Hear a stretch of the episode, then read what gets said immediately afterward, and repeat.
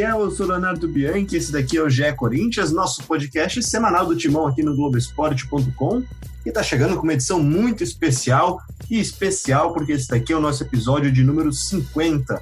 E é claro que o agradecimento vai para você que ouve a gente desde o começo, nesses quase 50 capítulos, tiveram algumas edições extras, alguns especiais, enfim, são 50 capítulos dessa história que a gente está construindo, que já somaram mais de 1 milhão e 100 mil downloads, então muito obrigado a você que ouve a gente em nome de toda a equipe do Globoesporte.com e do nosso núcleo de setoristas que acompanha o dia a dia do Timão aqui no Globoesporte.com.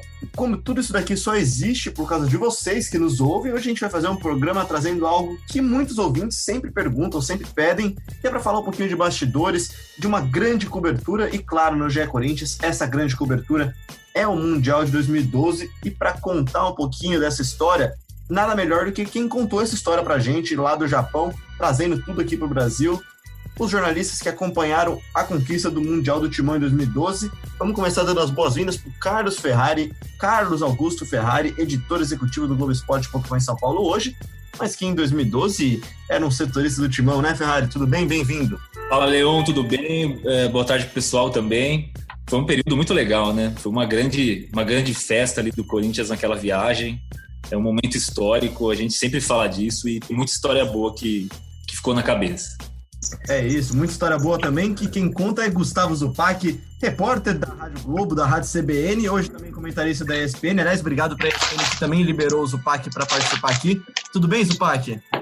Tudo bem, Léo? Um abraço para você. É, obrigado pelo convite. É super legal estar aqui com vocês por três motivos. Primeiro, porque o, o podcast do Globoesporte.com, de todos os clubes, é, é uma ferramenta muito interessante para quem não é setorista do clube e vai trabalhar no clube, por exemplo é uma ótima fonte de informação para se atualizar de tudo que está acontecendo, do nosso ponto de vista, né, do jornalista. Ah, segundo, porque, enfim, estou aqui reencontrando grandes amigos de coberturas é, durante muito tempo, e isso é muito legal. E terceiro, porque essa viagem, essa cobertura lá no Japão foi super intensa, foi muito cansativa e foi muito prazerosa também. Estou felizão de estar aqui. Bom, quem estava lá também no Japão tentando controlar essa bagunça, estava coordenando esse processo todo, é o Zé Gonzalez, nosso chefe de redação do esporte aqui na Globo em São Paulo. Ele tentou botar ordem nessa cobertura. Deu certo, Zé? Tudo bem? Bem-vindo. Fala, Léo. Obrigado pelo convite. Um prazer estar falando aqui com vocês, reencontrar o Zupac. Aí o Ferrari é companheiro de dia a dia na redação. O Zupac a gente acaba vendo mais acompanhando pela TV e pelo, e pelo rádio. Cara, foi uma bagunça organizada. É, assim, a gente revendo hoje as fotos daquela, daquela cobertura, é, chama atenção o tamanho da equipe, não só do, do Grupo Globo, mas da, da concorrência, quantidade de jornalistas que estava lá, não só a quantidade de torcedores era, era muito grande lá, mas a, a, quantidade de jornalistas. Uma cobertura muito intensa da, da imprensa brasileira lá. E, e na época eu coordenava só o Globoesporte.com, coordenava só o site, era uma coisa mais mais de, de, hard news ali, de TR, a gente fazia muita transmissão ao vivo, treino, zona mista, tudo. Mas, cara, foi muito legal, foi uma cobertura muito bacana. E essa semana, especialmente, foi, foi legal por como a Globo reprisou o jogo no domingo. É, eu acho que foi a primeira vez que eu assisti ao jogo 90 minutos tranquilamente no sofá, podendo acompanhar mais lance a lance, assim. E claramente durante a semana, todo mundo que teve lá naquela, naquela, naquela cobertura teve um quê de nostalgia, os, os, jornalistas entre a gente trocando fotos, relembrando histórias, casos. Pô, o que não faltou foi caso pitoresco lá, por estar num país com uma cultura tão diferente da nossa. Mas foi uma semana legal e, e legal ter esse espaço aqui para a gente poder, mais uma vez, relembrar Japão 2012. Pois é, Zé. E quem, e quem reportou isso daí, quem contou o Brasil parte dessa história, foi o Renato Peters, brilhante repórter que seguiu de perto esse bando de loucos. Tudo bem, Peters? Bem-vindo ao GE Corinthians. Grande Léo, um abraço para todo mundo aí que está acompanhando. É, engraçado isso que o Zé falou, né? A gente, né? a gente começou, começou, a trocar, a trocar fotos, fotos, porque a Rede Globo retransmitiu o jogo aí e deu realmente uma nostalgia, porque geralmente esse tipo de cobertura grande, longe, ela é difícil, assim, tem muito perrengue, você fica é, passa por muitos apertos, né? Mas essa realmente deixou, eu acho que em todos aqui, uma nostalgia muito grande pelas pessoas que estavam lá, por tudo que a gente fez, e eu vou te falar, foi uma cobertura que deu muito trabalho, porque a gente teve que trocar o dia pela noite, né? Então, quando a gente entrava no Globo Esporte aqui meio-dia, era meia-noite lá. Mas, ao mesmo tempo, revendo essas fotos que a gente trocou, né? É, é, agora, é, por causa da, da na reprise do jogo, foi realmente uma cobertura muito prazerosa, principalmente pelos colegas que estavam lá, assim, eu acho que foi, foi um, uma experiência muito legal para todo mundo. É isso, que você falou já da cobertura, né? O Zé também falou também da quantidade de jornalistas que tinha lá. É, acho que foi o segundo ano seguido, né? O, o Santos tinha ido no ano, no, no ano anterior, e eu, como um jovem estudante, aspirante a jornalista, sendo mais novo aqui da nossa conversa, Zé, eu, eu, eu sempre olhei para aquilo lá e falei, caramba, quanta gente que tem lá, quanta história está sendo contada, tem matéria de, de cotidiano, e essa é a pequena grande diferença de uma grande cobertura para uma cobertura normal, né, Zé? Você tem matérias não só sobre o treino, né? Você tem matérias sobre tudo. Eu estava lendo uma matéria hoje aqui, que era uma matéria do, do Leandro Canônico também, que também estava lá, falando que o Corinthians estava perto de um templo da fertilidade. Enfim, é, essa é uma coisa legal, ainda mais num país como o Japão, né? É, principalmente quando você vai para um lugar, uma cultura completamente diferente da nossa. É, é, tinha sido minha segunda vez no Japão, eu tinha ido em 2005 com o São Paulo também, na época eu era repórter do jornal Lance. É, e tanto na, na, cobertura de 2005 quanto na de 2012, você contar essas, essas curiosidades assim, é, faz o torcedor que está aqui cada vez mais entrar no clima ali. Então, o Japão, eu costumo dizer que, mesmo que hoje em dia, num mundo completamente globalizado, mas qualquer coisa que você faz no Japão é diferente. Você ir a uma loja de conveniência comprar um refrigerante não é simplesmente ir a uma loja de conveniência comprar um refrigerante. É uma experiência. Porque a comunicação é difícil, a escolha dos produtos. O Ferrari, a Ferrari é prova disso. A gente saía para almoçar, cara, a quantidade de vezes que a gente almoçava coisas que a gente não fazia nem ideia do que era. Porque era uma gente, aventura, né? É, a gente escolhia, tipo, lá numas máquinas, essas de vending machine, cara, e tem o desenho do, do, da comida lá, você não sabe o que é. E o vendedor, pô, raramente se encontrava alguém que falava inglês na, na rua, assim.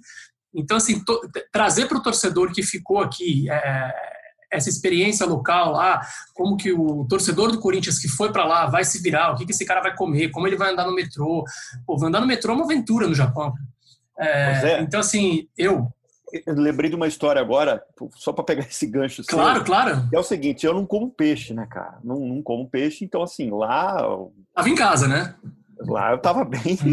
E eu lembro que, pô, foram, eu não lembro quantos dias da minha memória de elefante, mas enfim, a gente chegou antes, né?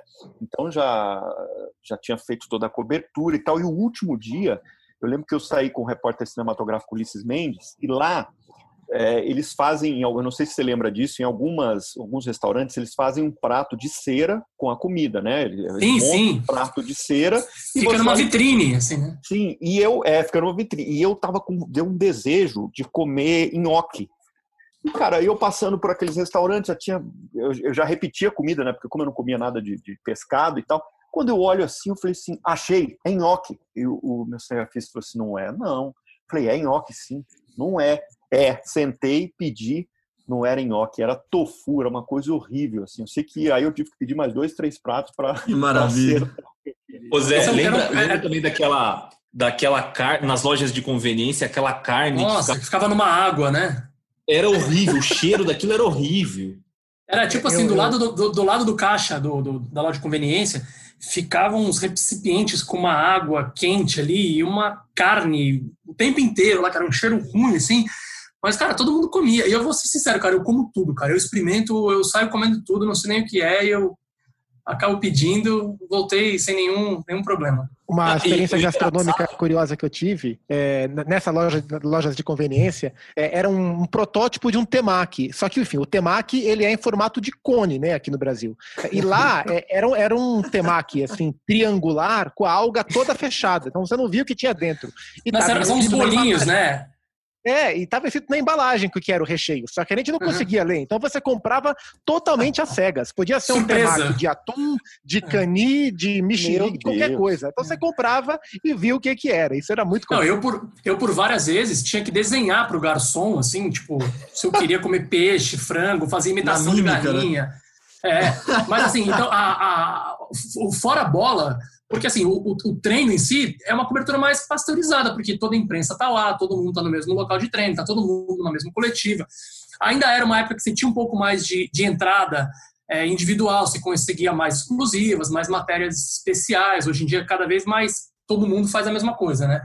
Mas, então, assim, gente, o, o diferencial era tentar trazer essas histórias, esses, essa coisa diferente. E a gente tinha muita janela, a gente tinha todo o Globoesporte.com e assim, acho que foi a primeira experiência de uma cobertura mais integrada mesmo do grupo, que a gente, o cara do Globoesporte.com pensava uma matéria que ela ia para a TV, o cara da TV tirava uma foto que ia para o Globoesporte.com.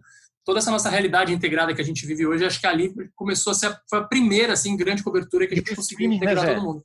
Sim, sim, a gente ficava praticamente o dia inteiro nos treinos. A gente ficava revendo as fotos aqui, eu, Zupac, Ferrari, Serginho Gandolfi, Leandro. Carregando toda hora para cima e para é, baixo. Não, a, gente, cada... a gente combinava de tomar café às sete da manhã, todo mundo junto ali, e sabe Deus que horas ia voltar. É. E ainda tinha isso, né? Você, você tem que viver num, num, num, dia que começa lá às sete da manhã e termina meia-noite, uma hora da manhã, mas com a cabeça virada para cá. Então, assim, você tem 11 horas de fuso, se eu não me engano, na época, por causa do horário de verão, é... você tá lá trabalhando com o horário do Brasil, é uma maluquice. Cara, tinha dias, tem uma, tem uma coisa que eu costumo falar muito, assim, tinha dia que eu parava porque, assim, em algum momento você está preparando a matéria para o dia, em algum momento você está preparando a matéria para o dia seguinte. Tinha momentos que eu parava e eu pensava, pera, hoje é hoje ou hoje é amanhã ou foi ontem? É, Porque bugava a né? cabeça, né? cara. Na bugava a cabeça. Assim. Mas assim, às vezes a gente estava, por exemplo, 10 horas da noite do Japão preparando um material que ia ao ar no dia seguinte num... Cara, e às vezes dá uma confusão na sua cabeça, porque você fala assim, peraí, eu vou falar hoje, vou falar amanhã, mas isso quando for do ar lá, é amanhã, é hoje ou é ontem? Cara, buga o cérebro, né? buga. E voltando um pouquinho na, na, nossa história aqui, na nossa, no nosso, nosso bate-papo, vocês chegaram no Japão um pouquinho antes, né? O Zupac e o Ferrari também foram antes, foram acompanhar o Corinthians, que foi para Dubai primeiro, teve treinos em Dubai, né? na terra do Sheik lá, e, e, desde lá você já percebeu que tinha uma invasão né, de torcedores, treino com batuque, torcedor no aeroporto, poropopó no avião. Como é que foi a saída, Zupac? Foi, foi muito louca mesmo, porque a gente chegou no aeroporto antes dos jogadores e antes da aglomeração, né? E quem, quem não viu é só procurar no YouTube, as imagens são absurdas, né? Aquelas invasões, o saguão do aeroporto de Guarulhos todo tomado. A gente estava já na sala de embarque a hora que isso aconteceu. Então a gente ali não tinha a real noção do que estava acontecendo do lado de fora da sala de embarque. A hora que a gente viu as imagens foi realmente enlouquecedor. Eh, e aí a gente fez um voo São Paulo-Dubai. O Corinthians para em Dubai. Eh, e essa foi uma estratégia que o Internacional fez antes do Mundial de 2006, ah, e, o, e o Corinthians é, se consultou ali com, com, os profissionais do Inter e adotou a mesma estratégia de ficar 24 horas em Dubai para dar uma, uma desacelerada, tirar um pouco do jet lag dos jogadores, tentar adaptar o fuso, é, percorrer metade do caminho para depois percorrer a outra metade, e é muito longe. É, e foi engraçado porque quando a gente chega em Dubai, é, a comissão técnica do Corinthians, o Fábio Maceridian, não queria que os jogadores chegassem e fossem dormir, é, porque isso ia bagunçar muito o fuso. Então, para mantê-los acordados, a comissão técnica mandou os jogadores todos para um shopping gigantesco para eles ficarem andando lá. Era o chamado treino no shopping para mantê-los acordados em deslocamento. e a gente foi liberado para, se a gente encontrasse qualquer jogador, parar los para entrevistar. Então, eram, sei lá, 40, 50 jornalistas caçando o jogador num shopping center monumental, gigantesco de Dubai. Foi uma experiência muito curiosa. E eu lembro que na, nessas matérias, Zupa, os jogadores estavam reclamando dos preços, lembra disso? Eu lembro que a gente fez uma matéria dos jogadores, não, aqui, esse shopping é muito caro. Pô, se estava caro para o jogador, imagina para gente naquela época, né? Comprou muita era... coisa, Ferrari? Não, não comprei, só olhei, cara. No máximo comi alguma coisa, mas não, não dá. Eu lembro que nessa época o Corinthians estava numa polêmica do Martinez. Não sei se vocês vão lembrar disso. Que um pouco antes da viagem para o Mundial, no fim do ano, o Martinez tinha dado uma declaração de que se ele não jogasse no ano seguinte, em 2013, ele ia embora. E ele tinha chegado como uma, como uma contratação é, grande, assim, né? Um bom investimento do Corinthians, jogador que estava em alta no Vélez, eu acho que era. E aí todo mundo tava caçando o Martinez no shopping para ver se ele tentando encontrar ele para ver se ele falava de novo alguma coisa, é, alguma polêmica dessa do se ele ia ficar, se ele ia embora, se ele já tinha decidido. Eu lembro de todo mundo andando no shopping procurando o Martinez, onde é que tá esse cara para ele falar se ele ia embora ou se ele ia ficar. E depois no fim acabou indo embora mesmo, né? Não ficou. Até jogou a final do Mundial, a gente viu no final de semana agora. Entrou, ele, ele entra no segundo tempo. Quase fez um golaço uma hora lá, acabou errando o chute. Ô, Peters, você estava em Dubai também ou você foi direto para o Japão? Não, eu fui, fui direto para o Japão. Eu acho que eu estava na turma do Zé, né? é, acho que estava assim, a gente foi junto, a gente foi via Paris, se não me engano. É, agora, uma coisa que me chamou a atenção dessa questão, duas coisas, né? Primeiro, assim, o meu maior impacto foi é, no primeiro jogo, porque o estádio era menor. Se não me engano, era 40, 45 mil pessoas a capacidade do estádio. E quando a gente entrou para fazer o primeiro jogo, né, contra o Awali, cara, foi impactante, assim, porque parecia que você estava no Pacaembu na época, né, que era o, estádio do Corinthians. E uma outra coisa que me chamou a atenção, eu quase vi uma briga entre corintianos, quase presenciei na minha frente, assim, que a gente, nós estávamos é, à espera do Corinthians, como a gente chegou antes, para receber o Corinthians no hotel. E quando eu cheguei, quando nós chegamos lá na porta, tinha um corredor uma espécie de corredor polonês organizado pela torcida organizada do Japão, a Fiel do Japão. O cara lá chegou pro, pro, pro gerente do hotel e falou assim, olha, é, nós vamos receber os jogadores, mas tudo tranquilo, nós vamos comandar tudo, eles vão passar, a gente só vai tirar uma foto, sem problemas. O gerente do hotel falou, irmão, vai com a sua, tudo em japonês, né? Aí, de repente, chega a torcida Gaviões de São Paulo, e começa. Poropopó. Poropopó na porta. O gerente saiu lá e olhou, mas o que, que é isso aí que tá acontecendo, brasileiro? Aí, aí, nesse momento, para o cara do Japão na minha frente, eu estava esperando o time chegar, e o cara da, do, do, da, do, Corinthians, de São Paulo. O cara do Gaviões do, do Japão falava assim, amigo, não faça isso, o japonês ele é muito sistemático. Já... Quem é você? Eu sou Gaviões aqui, nós somos São Paulo, Zona Leita e tal. Cara, e os dois começaram uma disputa ali. Eu falei, meu Deus, vai ter uma briga. E os caras lá batendo. Aí o cara do Japão falou: olha, o sistema aqui, amigo, é bruto. Então, se ele chamar a polícia, eles vão levar todo mundo. É, corre o risco de você ficar preso e nem assistir o jogo. Aí acho que o cara do Japão conseguiu convencer, mas aí depois até em off, aí, antes de começar, o Zé lembrou das plaquinhas, né, Zé? Conta das plaquinhas é. aí, eu acho que essas plaquinhas surgem depois dessa são, confusão, são... primeira confusão aí. É, porque daí a torcida que é, a torcida que tá do lado de fora entra no saguão do, do hotel. É uma festa. E aí tem ali uns recepcionistas do hotel, cara, com aquela elegância japonesa, assim, tipo, eles segurando umas plaquinhas em inglês dizendo é, proibido fãs do Corinthians. Eles usavam a, a, a, palavra fãs mesmo. Então, assim, era proibido fãs do Corinthians. E o cara ficava segurando simplesmente a plaquinha, porque ele sabia que não adiantava falar para as pessoas não iam entender, então ele ficava com uma plaquinha mostrando para todo mundo: proibido fãs do Corinthians. Cara, e os caras lá dentro do saguão, com bandeirão, sinalizador, poropopó, mas nem aí pro japonês. E aí chegou o Corinthians, aí foi aquela loucura. Porque se o Corinthians, o corintiano fez uma festa na, no, no, aeroporto na hora do embarque, tinha sinalizador, tinha bandeirão dentro do saguão do aeroporto de Guarulhos. Imagina o dia a dia, como é que era então lá em Tóquio, lá em Nagoya, né, que são os lugares que o Corinthians ficou, Ferrari. O Corinthians, é, o torcedor corintiano estava em todo que é lugar, né? A gente viu o relato do Dan Stuba aqui na transmissão da Globo falando que, que torcedor do Corinthians você encontrava na, desde a loja de conveniência até no posto de gasolina, no hotel, na rua, no shopping, em qualquer lugar, né? Não, era um absurdo o tanto de torcedor que tinha para todo lado que você ia. Não, não, era, era assustador, assim. Você não imaginava de, o tanto de gente que tinha. Para onde você olhava, tinha, né? Tinha. Não, quando, eu cheguei, quando a gente chegou, que o, o carro foi buscar a gente no aeroporto e tal, gente, é, depois da viagem de trem até Goiânia, a gente chegou no, na porta do hotel e o Corinthians estava chegando ali também. A gente chegou na porta do hotel, tinha muita gente, como se fosse a recepção de um time aqui no Brasil, quando vai jogar no norte, no nordeste, que é, geralmente tem mais, tem mais torcedor aguardando o time. Até eu assustei, falei, cara, mas isso aí é todo mundo é torcedor do Corinthians e tava uma festa, bandeirão, fumaça, pra tudo que era lado. Era muito engraçado o, o, tanto de gente que tinha, o tanto de torcedor. Você ia no shopping, você... qualquer lugar você ia. Hum, só para voltar um pouquinho em Dubai, tem a história da porta do avião que é muito boa, né? A gente tava, tava em Dubai, embarcou para Narita, tudo mais. O Corinthians naquele, a gente naquele avião gigantesco, com dois andares. Era lindo o avião. e a gente Tinha até banheiro na, na executiva para os jogadores. Né? É, Tinha exato. Chuveiro, era um negócio, era um negócio absurdo. Aí a gente lá embaixo, os jogadores no andar de cima, na parte mais requintada ali. Beleza, chegamos, o avião desceu em Japão. E no, no, desembarque encontrei o Ralph ali. Falei, Ralph, conseguiu dormir no voo? Foi tudo bem, tranquilo? Ele falou, pô, cara, só o problema é que deu aquele susto da hora que a porta abriu. Falei, Como assim a porta abriu? Ele falou, é a hora que deu uma meia mais ou menos de voo, a, nave, a aeronave fez um movimento que deslocou uma das portas e foi um desespero para as aeromoças. Elas começaram a colocar cobertor para tampar o buraquinho que fez. Era bem do lado, acho que do Chicão e do Paulo André.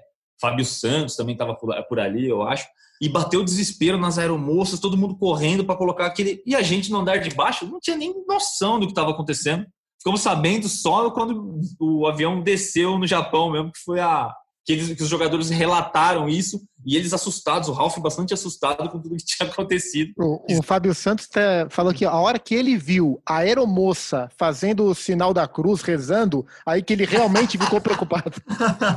Não, e um avião daquele, né? Um avião daquele chique, cheio de coisa, e a aeromoça enfiando um cobertor para tampar um buraquinho na fresta da porta também é, é inacreditável no momento desse. E o Zupai, que a cobertura do rádio é uma cobertura diferente, o rádio está sempre ligado, está sempre com alguém falando, está sempre dando notícia, né? Como é que era para vocês da rádio, da Rádio Globo, da CBN, fazer essa cobertura lá? Quantos programas você entrava por dia? É o tempo todo, né? Era o tempo todo, mas na verdade o, o, filé mignon da nossa programação, que sempre foi na faixa noturna, no fim da tarde até o começo da noite, né, no horário de Brasília, uh, isso quer dizer que era, o, que era no meio da madrugada pro comecinho da manhã, então era muito complicado para eu entrar ao vivo nos programas mais importantes. Então a hora que eu estava mais disponível para participar sempre ao vivo, eh, não era a hora que a gente tinha uma, a programação mais vasta com inserção de esporte, mas ainda assim eu sempre entrava durante os programas, dando as informações, com o flash dos treinos. Os treinos eram muito de madrugada, comecinho da manhã no Brasil, isso é, diminuía o meu volume de trabalho ao vivo. Ah, e tem, justamente por essa questão do fuso, eu trago essa experiência, eu sempre conto para amigos, né? Né, ou quando a gente bate papo com estudantes, é porque eu voltava para o hotel para gravar o meu material do dia, para fechar o material do dia, sei lá, nove, oito, nove, dez horas da noite. É, e eu, como o programa era na madrugada, horário do Japão, eu deixava tudo gravado. Teve um dia que eu estava tão cansado e o fuso fazendo tanto efeito, porque chegava uma hora no, no dia, à noite, no fuso, é, que até eu me acostumar, parecia que tinha acabado a minha bateria, assim, que eu dormia onde é que eu estava. Eu, eu simplesmente. Era mesmo, era assim mesmo. É, é, é, bizarro. Aí teve um dia que eu tava gravando um monte de coisa e bateu esse cansaço, eu não percebi. Aí uma hora deu um estalo, eu falei, nossa, acho que deu uma delirada. Acho que eu... Aí eu fui ouvir o que eu tinha gravado. Cara, eu tinha falado várias coisas desconexas, que eu tava tão cansado e eu apaguei em cima do gravador que eu comecei a falar um monte de baboseira. Eu falei, gente do céu, o que está acontecendo? Aí eu parei, joguei uma água na cara, tomei um refrigerante, respirei, gravei tudo, tudo de novo e aí mandei o material para São Paulo. Mas era, era realmente uma loucura. A, a questão do horário era muito complicada, principalmente pelo cansaço. O meu cinegrafista, ele pedia, ele deixava a porta aberta, Ulisses, porque ele tinha medo de não acordar. Então ele falou, Renato, eu vou deixar a porta aberta e você me acorda por causa desse cansaço cervejinha, então, depois do expediente, não tinha jeito nenhum de acontecer, né, Zé? Ah, tinha. É, Sempre aquele, aquele guaranazinho, aquele guaranazinho antes de dormir, né? Cara, tinha é, isso muita também. Gente é chegou a dormir no bar, né? Dormia no bar, dormia no bar. Essa, essa coisa que o Peters falou, do, que o Zupac falou de, de dormir, cara, é uma coisa muito curiosa, que a gente via isso no dia a dia. Os próprios japoneses, acho que um dia alguém me contou isso lá, não sei se reflete a, a realidade, mas assim, muitos japoneses moram em cidades bem afastadas das grandes cidades, pelo valor, assim, e gasta-se muito tempo no deslocamento. É, então, assim, cara, é comum, assim, você entrar no metrô, cara, tá todo mundo dormindo no metrô. Você entrava, às vezes, numa, numa rede de lanchonete, as pessoas comiam sanduíche, deitavam e dormiam. É, é uma loucura. E, e, essa coisa do, do, da cervejinha depois do expediente, tem um... O Ferrari, você chegou aí pra, com a gente para Tóquio aquela vez, em Hong Foi, Fui. foi? Fui, fui. Porque assim, como, como o Corinthians, é, o Corinthians ficava em, em Toyota, né? Jogou em, ficou em Nagoya e em Yokohama. E os jogos foram em Toyota, que era do lado de Nagoya, e em Yokohama. Só que, cara, o principal hub ali dentro do Japão é Tóquio. Então, assim, a grande parte dos torcedores foi para Tóquio. E de lá se deslocava para os jogos. E a gente que estava na cobertura, a gente não tinha ido a Tóquio, porque a, a, a, logística da cobertura não passava por, por Tóquio, a não ser no dia da chegada e no dia de ir embora por conta do aeroporto. E a galera ficava numa. queria conhecer Tóquio. Eu já tinha ido para Tóquio em 2005, porque o São Paulo ficou em Tóquio e jogou em Tóquio. E aí teve um dia que a gente foi para Roppongi, que será um bairro meio Vila Madalena, assim, tipo um bairro mais boêmio da, da, de Tóquio. Cara, e era inacreditável, cara. Qualquer boteco que você entrava, qualquer bar que você entrava, qualquer restaurante que você entrava, era camisa do Corinthians, era Poropopó, era Vai Timão. Você tava em qualquer lugar, tava no alto de uma torre, lá no vigésimo andar, você ouvia Vai Corinthians! Cara, nunca e vi nada igual. japonês dormindo em cima da mesa. Tinha, tinha. Os caras dormiam em tudo que é lugar. Esse, essa, essa história do sono, eu, eu tenho muita dificuldade para dormir, assim, eu durmo pouco e tal, tenho o sono agitado. Mas no Japão era, era impressionante, assim, quando batia esse sono, como o Zupac falou, você apagava em qualquer lugar que estava. Eu lembro de um dia, é, vou até contar, tá, Zé? A Opa. gente estava num dos quartos, num dos quartos, é, batendo matéria, pensando em pauta, eu e o Leandro Canoni. E eu apaguei, batendo uma, uma nota de, sentado, meio deitado. Assim, computador no colo. Computador no colo. O Zé e o Leandro conseguiram mexer a minha mão, entraram num determinado site aí, que eu não vou falar qual é, né? Mexeram na minha mão, colocaram em cima do computador. Eu não acordei em nenhum momento e tiraram uma foto como se eu estivesse acessando esse site. Comprometedor. Foto que o Leandro tem até hoje, mas. a gente não, vai postar. Eu não acordei. E vai estar tá na capa do episódio essa foto, né? Mas era isso, cara. O sono te vencia, o sono te vencia de uma maneira que era isso. Parecia que a bateria do celular, como se você fosse um celular, a bateria chegasse no zero e você tenta iniciar e não consegue, cara. Você caía de, de sono. Mas assim, eu acho que isso é muito nos primeiros dias. Eu não lembro exatamente quantos dias eu fui antes, mas assim, chega um momento que você meio que, que, que pega o ritmo do, da cidade mas o grande dificultador, assim, ainda mais no caso do Zupac, no caso do Peter fazer entradas ao vivo, é que mesmo vivendo no dia a dia lá, você acaba tendo que trabalhar com o fuso horário daqui, né? Então, não adianta, ah, 5 da manhã lá, beleza, tem um jornal ao vivo aqui, você vai entrar 5 da manhã de lá. E falando então um pouquinho mais do jogo, gente, o primeiro jogo do Corinthians não foi um jogo tão fácil, né? Eu, acho que o primeiro jogo do Mundial sempre é um pouco mais tenso, porque parece que é aquele jogo que o time tem a obrigação de ganhar, né? Mas como é que vocês viram essa partida do estádio? Eu sei, eu sei que fazia muito frio lá, tá? Eu já ouvi relatos de jornalistas que passaram muito frio no estádio, os dois jogos. Cara, era muito frio. É, era comum assim as comissões técnicas ficarem de cobertor na, na arquibancada. É, sempre tinha olheiro dos outros adversários ali na, na, arquibancada assistindo. Todo mundo tem sempre tem uma imagem de alguém enrolado num cobertor. E, e essa coisa do, do, da semifinal, eu acho que vale para todos, desde que esse, esse modelo de mundial foi adotado, né? Que na verdade começa em 2005 cara, a semifinal é obrigação. Tipo, você chegar na final contra um time europeu e perder, tá no jogo. Tipo, o Flamengo voltou, perdeu do Liverpool, veio fazer festa, outros brasileiros foram e perderam. Pô, o Grêmio perdeu de 1 a 0. O Santos, o Santos eu acho que o Barcelona é o mais fora da curva, assim. Mas você chegar numa final e pô, perder para o Barcelona, perder para o Chelsea, perder para um Liverpool, perder para um, uma potência europeia, assim, tá no jogo. Agora, perder uma semifinal para um time egípcio, para um time do Marrocos, para um time do, do Catar, para um time da Nova Zelândia, para um time do Japão, cara, a volta é, é, é, a tiração de sarro. Então basta ver aí o, o Mazembe, o, o Raja Casablanca. Então, assim, a primeira, a, o primeiro jogo ele tem uma carga de tensão para os jogadores assim muito grande. Assim, tipo, se a gente não passar aqui, a gente volta como piada, a gente volta com, com, com uma tiração de sarro. E os torcedores acabam encampando isso. Pô, o primeiro jogo é muito decisivo. E aí, a hora que passa do primeiro jogo, e que não foi fácil, também foi 1 a 0 ali, é, suadinho, o, pô, dá um alívio nos jogadores. Assim. Aí é festa, né? É, por, e, e, e, e, o Chelsea passa com uma relativa facilidade também pela na semifinal, se não me engano, é pelo Monterrey. Isso, é, 3 a 0 É, e, e, e, eu lembro que os jogadores do Corinthians assistem ao jogo do Chelsea tudo, mas assim, é, na véspera da final com o Chelsea, eu percebia nos jogadores do Corinthians, cara, um otimismo, uma, uma, uma, uma certeza de, cara, dá para jogar e dá para ganhar. É, porque passa aquela, aquela tensão do primeiro jogo, assim, e aí na final, cara, tudo bem, pô, é europeu, é o cara que joga no, no, na liga muito mais forte que a sua, é um cara muito mais bem, bem nascido, bem criado, os caras que estão tomando leite com pera desde que, que nasceram e tal, mas ali você iguala, cara. 90 minutos no pau a pau, no, você consegue igualar na vontade, e eu acho que foi muito isso que aconteceu. O Chelsea também não assustava, né? Não era o, o europeu favorito a ir para o Mundial, né? Ele ganha não. ali aquelas condições. Talvez fosse o Bayern, seria muito mais difícil para o Corinthians, era mais time, jogava melhor.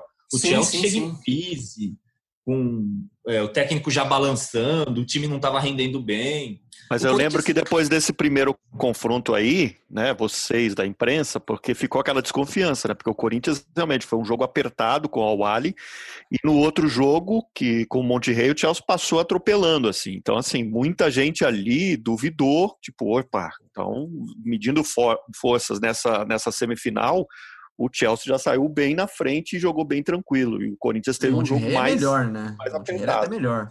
E, e o é, Corinthians sai do Brasil com aquela derrota para o São Paulo de 3 a 1 né?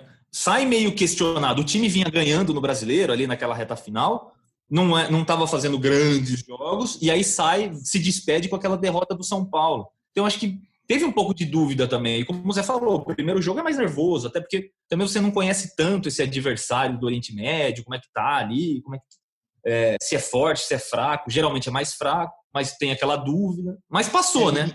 Até mudou, sentia.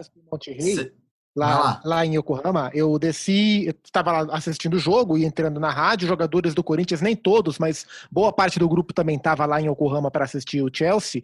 Quando acaba o jogo, antes de ir embora, eu desço para o centro de mídia, onde tinha, tinha ali a cafeteria para pegar um café que estava muito frio, e eu encontrei ali parte dos jogadores antes deles irem embora. E estava o Jorge Henrique, eu acho que o, Guilherme, volante, que viajou, mas não pôde ser inscrito, o Guilherme Torres, que está na Grécia hoje, também estava, e ali eles estavam assustados. Assim que acabou o jogo do Chelsea, e, e como o Corinthians vinha de uma insegurança do, do, do jogo do dia anterior contra o Al-Ali, é, os jogadores ali pensaram, olha, e eu lembro que o Jorge Henrique falou, é, vamos ter que jogar. É, e o próprio presidente do Corinthians, na época, o Mário Gobi, fala que no dia seguinte a esse jogo do Chelsea, ele chama no quarto dele o Tite, o Fábio Carilli e o Edu Gaspar e fala, olha, é, a gente viu o Chelsea, a gente viu a gente, o, o Monte Rei não enfrentou o Chelsea. A gente vai para dentro deles. Pode falar para os jogadores que eu quero que eles vão para dentro do Chelsea, mesmo que for para perder. E aí o Tite dá uma sacudida nos caras e os três, quatro dias de preparação seguinte foram muito fortes até o dia, até o domingo, né? É, é, domingo à noite no Japão, domingo de manhã aqui no Brasil, quando foi a grande final. Ah, essa mudança de, de, atitude do Corinthians passou também um pouco pela alteração que o Tite fez no time, né? No primeiro jogo, o Douglas é titular, o Corinthians tem uma certa dificuldade, fica mais com a bola, mas não era tanto o time que a gente estava acostumado a ver. Né? O Corinthians era um, sempre foi um time mais de correria, com o Jorge Henrique, é, ajudando na marcação, volta para ajudar atrás. É, e o Jorge não no Campeonato Brasileiro praticamente. Praticamente não jogou, né? Porque ficou muito tempo machucado, ele volta naquela reta final. E aí ele entra como entra como substituto do Douglas no jogo boa atuação, ajuda muito o time. O Douglas fica bem irritado, inclusive, né? Que o time ganhou depois e ele é... ficou quieto, né? Exatamente, o Douglas ficou bem irritado com essa mudança. Mas mudou a, a cara do time, né? O Jorge dá mais velocidade, se entrega mais para o jogo do que o Douglas.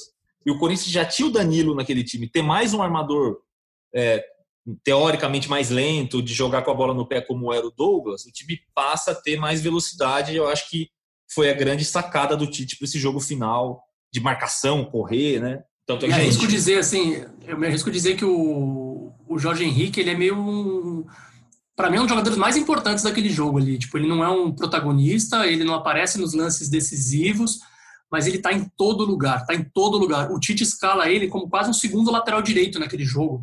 Ele Exatamente. joga ali do lado do Alessandro, é, onde, onde o, o Azar ia jogar mais ali, assim. É, ele, ele é quase um eu quase ouso achar que ele, para mim, é o melhor em campo, assim, porque a, Olha, a eu ia falar isso, Zé. É, a função que ele faz é tão determinante para o jogo. Tipo, ele não é o Cássio que fez defesa de cinema, ele não é o Guerreiro que fez gol, ele não é o Paulinho que deu passe de letra, ele não é o Danilo que, pô, cada lance geniais. Mas a função tática dele naquele jogo é fenomenal. E, gente, vocês sentiam essa confiança do time, então, depois dessa primeira vitória? A gente falou aqui agora há pouco que, o torcedor, que os jogadores saíram meio cabisbaixo, um pouco assustados. Teve esse papo, então, dos diretores, né, do presidente com o Tite, com o Carille, com a comissão técnica.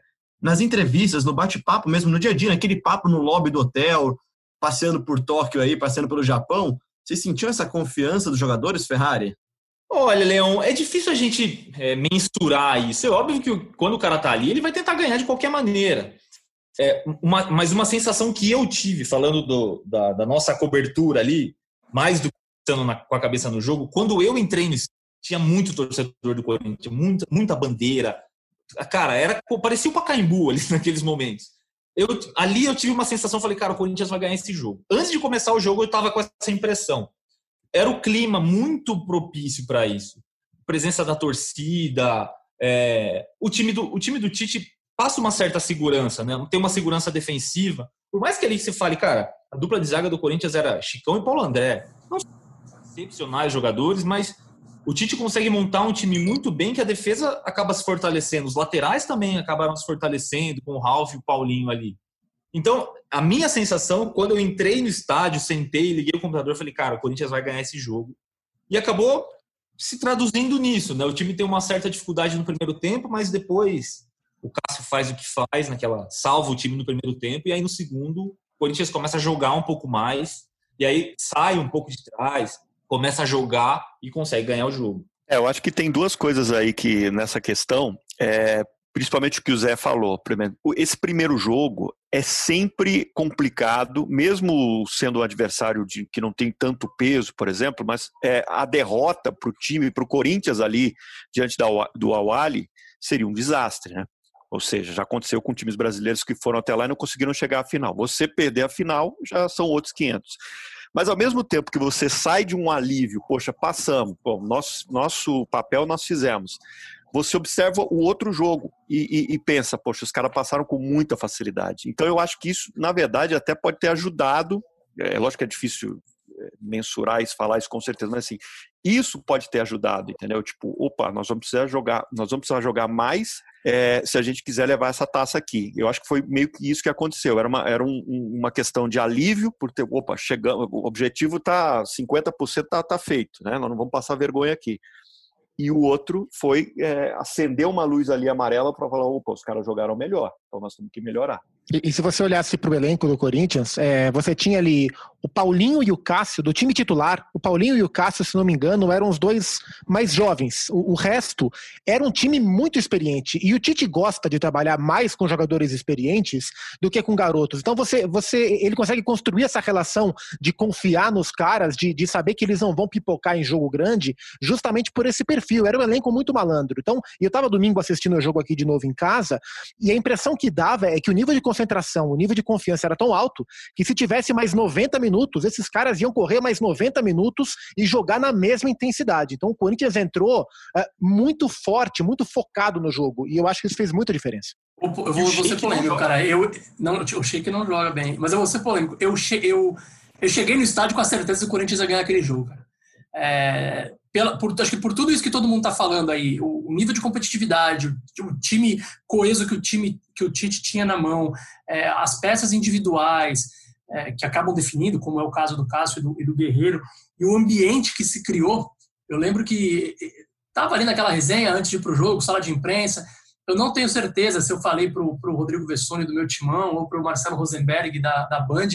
Eu falei, cara, o Corinthians vai ser campeão.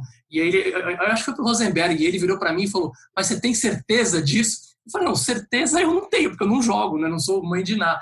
Mas, assim, tá um clima muito favorável, assim. E Ferrari, de dentro do estádio, a sensação que dava para quem estava aqui no Brasil era que é realmente virou o Pacaembu, né? Se chegaram a ter uma média de quantos torcedores foram para lá, você lembra mais ou menos disso? Cara, lembrar exatamente 20, 23 mil, 24 mil, eu tô errado? Zupa, Zé, Peterson. Alguma coisa perto de 30 mil, é. É, é eu não consigo assim, tem, tem, tem, o torcedor Mas que assim, bandeira então, era, era assustador. Bandeira assim. Só, são vários torcedores, é isso que eu ia falar. São vários tipos de torcedores que, que vão para lá. Tem o torcedor da organizada grande aqui de São Paulo, da Gaviões da Fiel, da Camisa 12, Pavilhão, Estopim e tal. Cara, você tem, você tem corintianos espalhados pela, pela Europa, pela Ásia. Lá, então, assim, cada lugar que você olhava, você olhava, tinha uma, uma, uma, faixa escrito Fiel Nova Zelândia, ao lado da Fiel Sapopemba, ao lado da Coringão Shop Caraguatatuba, ao lado da Pavilhão Amsterdã. Então, assim, cara, Jaú. Era, era, Jaú, Jaú presente sempre. Mas é, era muita gente, cara, era muita gente. E tem muita gente que foi e não foi para o jogo. Eu lembro que quando o jogo estava rolando, a gente chegou a fazer algumas fotos para o tempo real. Pessoas que foram para. Aí provavelmente muito japonês, corintiano, que, que é de lá mesmo, brasileiro que mora lá e é corintiano, mas que ficou no entorno do estádio, fazendo festa, fazendo batucada, para sentir aquele clima ali. E não necessariamente dentro do estádio. Mas dentro do estádio era impressionante, cara. Vendo a, a reprise no domingo, pô, era Pacaembu aquilo. Você ouve Corinthians, Corinthians, Corinthians do começo ao fim. É, eu acho a diferença, por exemplo, o Chelsea, por ser um time europeu, ele tem uma marca muito mais forte por lá. Então, assim, tinha muito torcedor é, japonês que é torcedor do Chelsea, mas ele é muito diferente do brasileiro, né? É, muitos num canto, eles estão lá só assistindo, eles são mais contidos, assim. E, é fã, e, né? Assim, é, é fã. E assim, tanto que, por exemplo, eu estava acompanhando o Chelsea na, na final. E no hotel era assim, tinha muitos japoneses lá, mas você sentia assim, que eles, eles são organizados até para para vibrar, entendeu? Não é aquela coisa apaixonada do brasileiro que, que causou uma correria lá no, no, no, hotel. Eles são organizados até na hora de fazer barulho. É, eu, tô, eu acabei de abrir aqui a ficha técnica do jogo. Foram exatamente 68.275 pagantes. A impressão que dava é que eram 60 mil corintianos, embora a gente devesse ter metade disso, né, uns 30 mil. É, mas eram 30 mil que tomaram conta do estádio, foi realmente impressionante. E é um jeito diferente mesmo do torcedor brasileiro, né? De, de atuar mesmo nos estádios. E acabou o jogo, eu não consigo imaginar, e vocês podem ver para o torcedor que está aqui, o torcedor que não foi para o Japão também, como que como é que foi essa festa, cara? Acabou o jogo, eu tenho uma imagem para mim é muito boa que é de José Gonzalez entrevistando outro José Gonzalez da zona mista. Como é que era esse clima pós-jogo, Zé? Cara, assim, foi, foi, uma pressão até o finalzinho ali, porque você. Tem uns lances que parece que, que eu deletei da memória, assim, que eu não lembro, mas, pô, reta final do jogo ali, você tem um gol anulado do Fernando Torres e tem uma bola do Mata que belisca a trave no último minuto, antes do Cássio dar o. Depois o Cássio logo dá, dá o tiro de meta e acaba o jogo, né? Então, assim, tinha uma apreensão muito grande dos torcedores ali, porque o gol sai com 23, então você tem aí mais 25, 26, 27 minutos ali com os acréscimos até o fim do jogo. É, então, assim, tinha um clima de, de apreensão, mas ali pertinho do final já começa a gritar é, bicampeão, bicampeão, e aí acaba. Cara, e tem imagens muito emblemáticas do, do, do, final, assim, tem aquela, aquela foto histórica que mostra o Fernando Torres de braço cruzado olhando os caras comemorarem ao fundo ali, e essa questão do José Gonzalez que o Léo falou é porque o Paulo Guerreiro chama José Paulo Guerreiro Gonzalez e ele preferiu ser Paulo Guerreiro e não José Gonzalez como eu. José, Mas, tem uma é... imagem, tem uma imagem que pelo menos me marcou muito, porque no, no finalzinho do jogo eu fui pro Flash Interview, ou seja, tem até aquela sonora, aquela entrevista icônica do Guerreiro que ele fala: o time jogou pra caralho. Fico imaginando os caras traduzindo isso para todas as línguas, né? Jogou. É, e eu faço aquela entrevista com ele, depois eu corro e vou para a zona mista, porque eu ia fazer o Cássio e o Guerreiro. E é, eu entrei no túnel, a zona mista lá dentro, né? É, entrei pelo túnel, onde os jogadores descem, e aí vem, eu fiquei lá, teve a premiação, eu fiquei lá, lá dentro da zona mista, aí primeiro desceram os jogadores do Chelsea. Mas uma cara, isso me chamou muita atenção, uma cara de velório porque muita gente tem aquela teoria, ah, para os europeus esse mundial não significa tanto como brasileiro, o europeu não vai colocar uma estrelinha. Tudo bem, a gente pode discutir isso, mas quando a bola começa a rolar, é jogo, o cara não quer perder, ou seja, ele não, ele não vai tirar o pé de uma dividida. E a cara dos, dos jogadores, dos brasileiros que foram passando assim, era uma cara de velório mesmo. O Davi Luiz tem um nesse time, né? Tinha muito brasileiro nesse time, né, Ferrari? Tinha, tinha o Davi Luiz, você tinha o Oscar, Oscar Ramires. Ramires é, ele sabe o peso que tem o Mundial, né? O Por Lucas mais que Piazon estava no banco também. Lucas, Lucas Piazon. Um, um, momento que eu lembrei no domingo vendo o jogo agora é que no fim do jogo, o Chelsea tentando pressionar, o Rafa Benítez vai e tira o Hazard, né? Ele põe um tal de Marim, que eu não tenho a menor o ideia. alemão, Marco Marim. Como é que você tira o Hazard no momento que você precisa fazer um gol, empatar o jogo, né? Tipo, é, tudo que o Corinthians precisava naquele momento é que o técnico tirar, sei lá se ele estava machucado ou não, mas pô, Faltou uma coisa engraçada, uma coisa engraçada olhar o banco de reserva daquele time, né? Caramba, Giovanni, Wallace, Arão. Martinez, Arão Careca, Arão. É. É, Danilo Fernandes, Romarinho, você Guilherme olha assim, né, Andrade. Né, Guilherme Andrade, tipo, sempre tem esses personagens, né? É, é, muito engraçado. Tipo, e teve um, pra... um... Pode falar, Zupa. Não, não, é, só para contar um rápido episódio, porque a hora que o jogo acaba, o juiz apita, é, antes da premiação, no sistema de som do estádio, dispara o hino do Corinthians. O hino. E esse não é o protocolo do Mundial da FIFA. A, até hoje, as pessoas do Corinthians não sabem quem foi que levou o hino do Corinthians para ser disparado no sistema de som do estádio, porque isso não estava programado. Então, as pessoas do Corinthians que estavam ali na tribuna, perto da gente, se olhavam e falavam: quem que disparou esse hino? E o hino ficou tocando até a hora que o Alessandro levantou a taça. É impressionante. Ah, foi, foi esse o sorriso. É, o meu, o seu, o nosso Yokohama Stadium. É isso. O, o momento pós-jogo que eu lembro é que o segurança não me deixou entrar no gramado, lembra, Zé? É, porque a, a, parte da equipe da Globo tinha uma credencial como TV detentora dos direitos e parte da equipe tinha uma credencial como Globo.com. E a do Ferrari era como Globo.com, a do restante da equipe era como TV Globo. Então a nossa credencial dava acesso ilimitado, você podia ir para qualquer lugar. E aí acaba o jogo, a gente quer ir no gramado lá, tirar foto no, no gol, pegar, tipo, sei lá, é um momento legal de você registrar onde a história foi escrita e tal. Cara, e todo mundo entrou e o japonês não deixava o Ferrari Só eu que não. nenhum. E aí o Ferrari falava em português, não, eu preciso mostrar essa foto pro pessoal lá em Jaú. E o japonês fazia, não, não, não, não vai. Cara, eu não lembro, acho que ele, ele deixa entrar, deixa, não deixa? Não, não eu não tenho foto no não gramado, entra, né? não tenho foto. Não, não tem. Cara, em compensação, o Zupac vai lembrar, e acho que o Ferrari tava também. Na véspera da final, tem um episódio que eu acho sensacional, cara, que assim, mostra como é a, a, a, não a pureza, mas assim, nível de lá no Japão que pode, pode, que não pode, não pode. A gente gravava sempre um boletinzinho no final do dia para o Globoesporte.com e naquele dia, na véspera do jogo, a gente ameaçou gravar na sala de imprensa. Você lembra disso, Zupac? Claro que lembro. A gente ameaçou gravar na sala de imprensa, o Serginho Gandolfi, que hoje trabalha no Desimpedidos, posicionou a câmera lá, a gente posicionou. E, cara, já tava meio vazia a sala de imprensa, assim, fim de treino, era mais para pegar aquele cenário ali de os computadores, mostrar painel no, no backdrop e tal. E aí veio uma, uma, uma, moça da FIFA, que ela tinha um nome parecido com Limão, alguma coisa assim, a gente só chamava ela de Limão.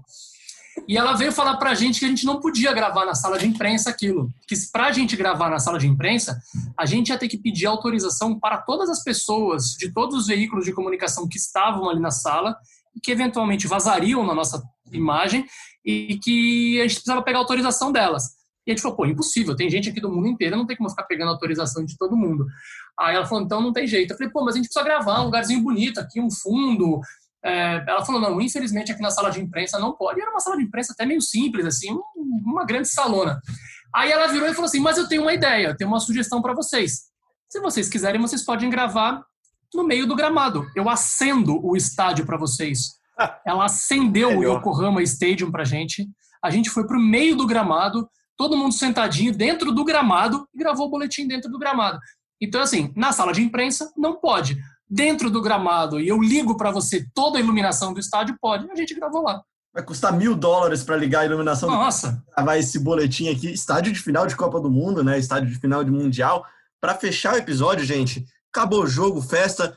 Para você, Zupac, qual foi a história para você desse Mundial? O que, que, você mais lembra aí de. Você mais tem saudades, vai, dessa cobertura, que foi com certeza uma das mais intensas que você já deve ter feito, né?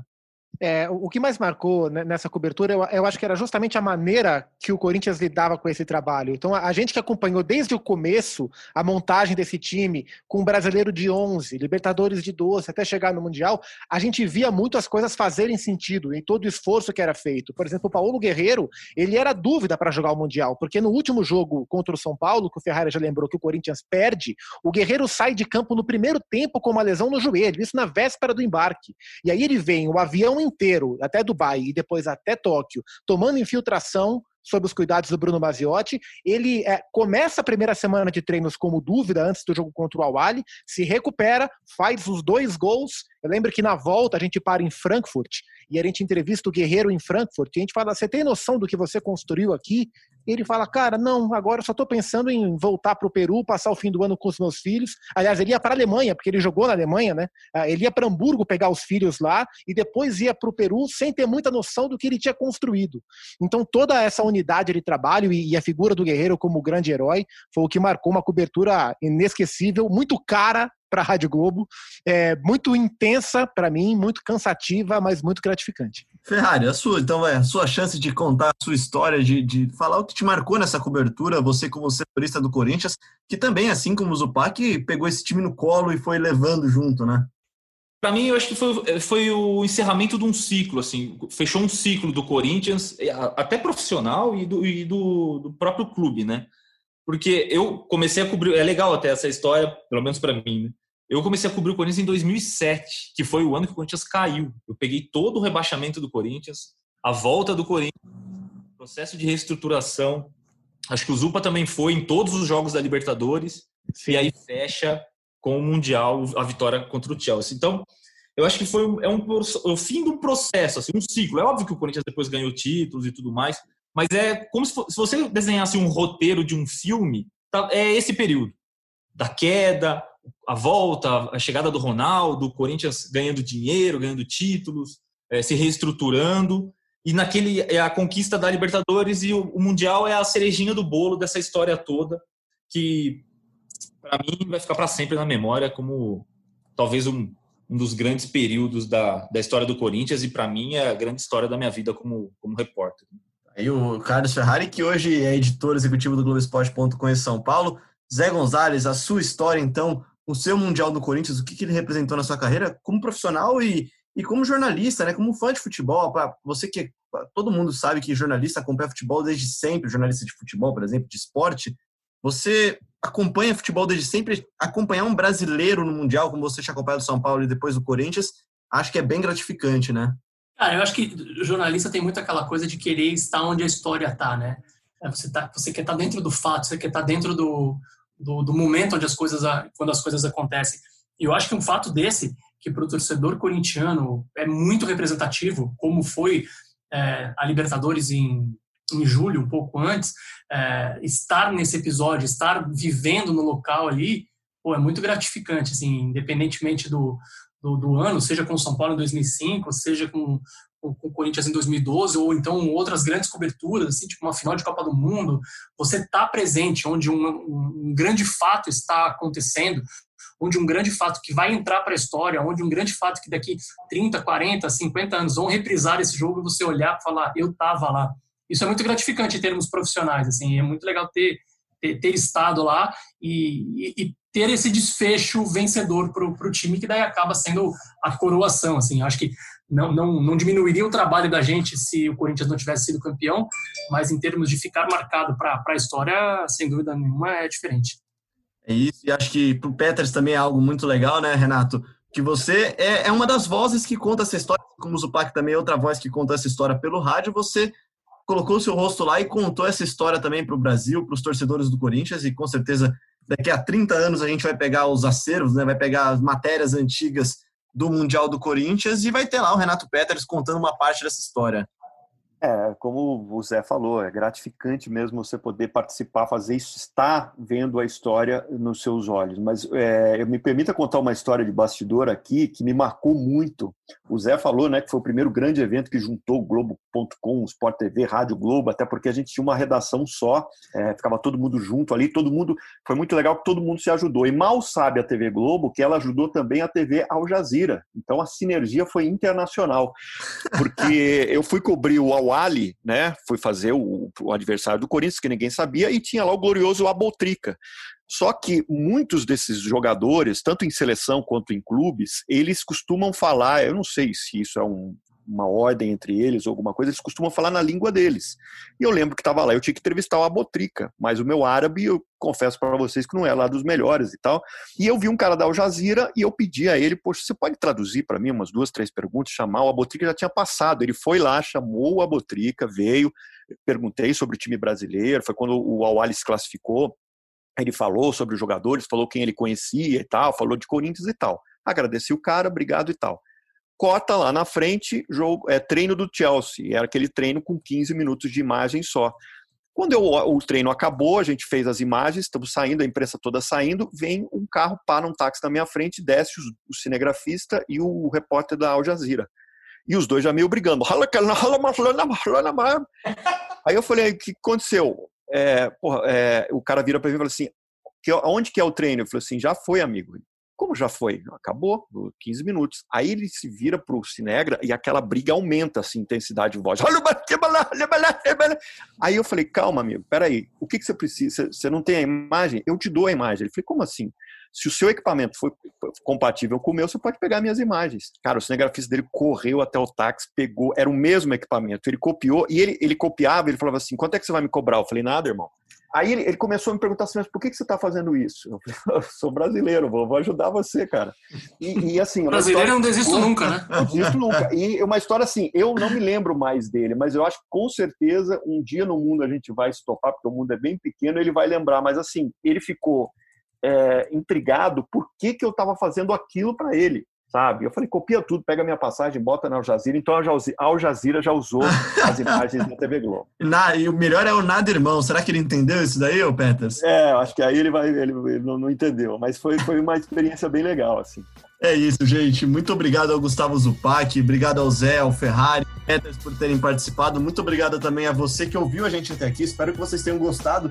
A gente contar um pouquinho do que foi essa cobertura com certeza intensa. Acho que ah, me arrisco a dizer, aí vocês me corrijam nas redes sociais depois, que a cobertura da história do Corinthians, nunca tantos jornalistas estiveram perto do Corinthians por, por um tempo assim longe, fora do país. Enfim, muito obrigado a você que acompanha a gente nesses 50 episódios. Agradecimento também especiais aos nossos setoristas, Ana Canheda, o Cassúcio Braga, que são os caras que ajudam a trazer informação no site no dia a dia e ajudam a gente a fazer esse podcast. O Diego Ribeiro também, o nosso King, que também está sempre aqui e é quem cuida das produções de matérias para a TV. A gente volta na semana que vem com mais um episódio do GE Corinthians. Ouça a gente no globesport.com.br podcast, na Apple, no Google, no Pocket Cast, no Spotify e no Deezer.